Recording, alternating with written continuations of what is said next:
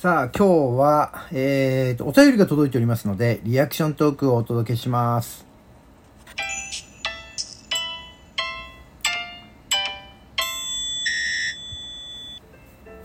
はい、皆さんこんにちは。ポジティブラジオテトラポットの上から、この番組は、えー日本のクリエイターたちに夢と希望、愛と勇気を与えるため、日々奮闘しているウェブディレクターが本能のままにお届けしている番組です。どうも、ハップです。えーと、今日は、いつだ ?2 月の16日になりますね。はい。えー先日のバレンタインデーは、皆さんいかがお過ごしになられましたか？私はですね、えーっと、ここ数年で、初めて、初めてじゃないここ数年で珍しく、えーっと、しっかりチョコレートをいただいた2021年のバレンタインデーとなりましたね。はい。あなんかね、あの、素敵なお店のね、素敵なパッケージに入ったチョコレートをいただきました。あの、パッケージがさ、素敵すぎて、なんか食べるのがもったいないぐらいね、のチョコレートをいただいてしまいましてですね。あのゆっくり味わいながらね、いただきました。あの甘いものを食べるとさ、よくね、あの頭でほらいろんなこと考えなくちゃいけないみたいなさ、こんなクリエイティブな仕事をやってると、糖分が欲しくなるみたいなね、そんな気分になるんですよね。だからそんな時に私はね、やっぱりデスクの傍らにチョコレートを置いてですね、気がつくと、おまあ、かじりつきながら作業するっていうようなことも多いんですが、ただね、危ないのは気がつくとね、あのー予想以上のボリュームを食べちゃっていてね、あら、こんなに食べちゃったら太っちゃうな、みたいな、そんなことを思いながらですね、あのーまあ、糖分を摂取しております。このさ、脳の、何、活性化というかさ、そのために、糖分を欲するっていうのも、これも思い込みなのかな？これ科学的に証明されてるのかな？あれじゃん、よくさ、あの、お昼ご飯でもね、夕ご飯でも、本当はお腹空いてないのに、なんかこう、時間になるとさ、あの、急にね、パッと時計を見たことで、あ、この時間でお昼食べなきゃみたいなさ、そういう、本当にさ、欲求としてさ、本能が食事を欲していない時でも、なんかこういう人間の習慣的なものでさ、えーご飯を食べちゃうみたいな、そんなことありますよね。うん。で、まあ最近ね、年を取ってきたこともあり、ご飯をね、少しね、多めに食べるとね、こう、ご飯を食べた瞬間にもう胃が膨れちゃってね、すごくおじさん体型になってしまうんですよ。まあおじさんなんだけどね。うん。でもやっぱりいつまでもほら、スリムでいたいじゃない？スマートでいたいからね。うん。だから、あの、無理にね、ご飯を食べなくても済むんであれば、食べない方がいいなとは思ってはいるんだけれども、うん、まあこれも贅沢な話だよね。そう、戦後日本、食料なんだった頃はさ、あの、本当にご飯を食べるのが大変だった時代があるにもかかわらず、今はさ、ね、お金を払って、払って、カロリーが少ないものを食してるわけだからさ、不思議なもんだよ。ねうん。戦後貧しかった日本の、まあ我々のね、先祖の人たちにすると、贅沢な話だって言われちゃうのかもしれないですけれども、えーそれでもね、えーまあ、健康にね気をつけなくてはいけないので、まあ、健康に気をつけるという意味で、えー食事制限はいろいろねしていかなくちゃいけないなというふうには思っておりますが、えー今日はですねそんなね食事のこと、えーに関するお便りが届いておりますので、えーご紹介したいと思いますね。はい、ねいただきましたのは、え安藤奈美さんからえーお便りいただきましてありがとうございます。いつもね、僕を応援してくれて本当に嬉しい限りでございますよ、安藤さん。ね、実名でね、アカウント登録をして僕のことを応援してくれている。本当にね、心から感謝でございます。えーいただいたお便り一言ですね、お疲れ様ということでね、いただきました。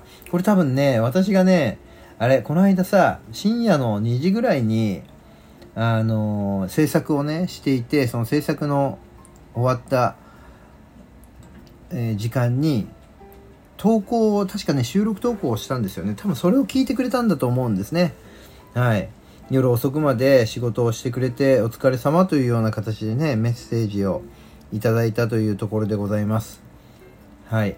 えー、でもね、そんなにね、あの、お気遣いなくというところで、私は本能のままに仕事をしておりましてですね、こう自分のね、気が乗った時は、もう時間を忘れてね、こう仕事に没頭してしまうわけなんですよ。だから、これは、あの、何没頭しすぎて疲れちゃうってことはないんですね。面白い。これね、ゾーンに入るんです。だから、逆に、自分の気持ちが乗ってない時に、どうしても無理やり作業しなくちゃいけないっていう時の方が疲れる。だから僕は、あの、ね、こう、疲れるようなことをやってさ、ね、自分を疲れさせて、そんな時にいいものなんかできないから。なので僕は疲れちゃうような時は仕事はしないんです。わがままなクリエイターなんです。はい。ただし、気分が乗った時は、もうね、机の前に座ってね、気がついたら16時間、万歩計が24本みたいな、そんな時がありますからね。はい。なので、私は全く疲れを知らない状態で、作業にのめり込んでおりますので、全くそこはお気遣いなくで大丈夫でございますよ。ただこういったねぎらいのね、あの、お便りをいただけると、私はとても嬉しい限りでございます。えー、血をたくさん送りたいと思います。ということで、ということで、血をたくさん送らせていただきます。ありがとうございました。そしてもう一件ですね、お便りいただいております。ドイツ村子さん、アット黒豆図ということで、はい。ドイツ村子さん、あの、ご無沙汰でございますね。お便りありがとうございます。えー、ご無沙汰な人と、あこのね、なんていうかこのラジオトークの中でお友達になった人、お知り合いになった人と、こうやってね、お便りをいただけるっていうのは僕は本当に嬉しいなと思います。あの、ね、やっぱりさ、あの、知ってる人、面識のある人の中でいろんなコミュニティをね、作っているとは思うんですけれども、そうじゃないね、こういうね、ラジオトークという一つのね、新しいメディアの中でお友達になれた人というのは、本当にね、嬉しいな。うん。で、こうやってお便りをいただけるっていうのも、嬉しいね。うん。そう、インターネットというのは、一昔前はね、とてもね、ロジカルな、あの、心ないものみたいなさ、2チャンネルとかさ、あの、裏サイトみたいなものがね、たくさんあった頃、まだやっぱり日本のさ、IT リテラシーが低かった頃ですよ。その頃から私はインターネットのをですね、なりわいとして仕事をしていて、当時はね、やっぱりなかなかね、苦しかったけれども、今ではさ、このインターネットというものをさ、とても心温かいメディアとしてさ、皆さん、日本の皆さんにこう、受け入れてもらってるわけですよね。うん。で、インターネットの中だけのつながりでもこういったお便りでね、心温まるっていうのは、本当に嬉しい限りでございますよ。うん、素敵なね IT というものが全然ねこうもっともっと身近で心の温かい人と人とのコミュニケーションねつながりをね広げていくいいツールになればいいですよね。はい。というところでえー、っとドイツ村子さん、えー、からいただきましたメッセージです。こらこら怒られちゃった。冒頭で悩んでるとな。えー、悩み聞いちゃろう思ったら何？食べよう。ラーメン。うちの近くにはね、まずい中華屋1軒だよ。4軒の中から選べる幸せを知るのだ。ラーメン大好き、小池栄子よりということで。村子さん、村子さんなかなかはっちゃけてるね。一番最後のラーメン大好き、小池栄子よりがよくわからない。ラーメン大好き、小池さんはいるよね。あれやろあの、藤子不二雄やろねパーマンでも、パーマンにもお化けにも出てくる。ただドラえもんには出てこない小池さん。ですよね。はい。キテレツにも出てきたかな、小池さん。みたいな、なかなかはっちゃけたコメントでございますが、そう、私ね、こう、お昼何食べようかなっていうことで、4軒ある美味しいラーメン屋からどれを選ぶかというね、悩みを投稿させていただきましたが、冒頭から怒られてしまいましたね。はい。えー、っと、あれですね、そんな幸せな悩みで、あの、投稿しているんじゃないということでしょうか。ね、村子さん家のそばには、まずい中華屋一軒。このさ、あの、まずいじゃなくて、まの後にちっちゃいつが入って、まずい中華屋一軒なんだって。ね。そのまずい中華屋の店主も、ね。まずい中華屋の店主はさ、まずいものを作ろうと思って、お店を開いてるわけじゃないんだろうね、多分ね。皆さんに美味しいものを食べていただこうと思って、一生懸命に、こうね、汗水垂らして開発した商品がね、ラーメンがまずいという、これどうなんだろうね。ね。それはさ、ね、心朗らかに、懐深く持って村子さん、そのまずい中華屋でね、たまにはご飯を食べてあげてください。はい。で、あ、まずいなーって思いながら、スープを残さず飲んであげてください。ね。というところで、もう村子さんのね、ご近所に比べたら私はね、もう本当にね、あの、あれですよね、あの、贅沢な悩みをしておりますよね。4軒もあるラーメン屋からどれを選ぶかということなんですから。はい。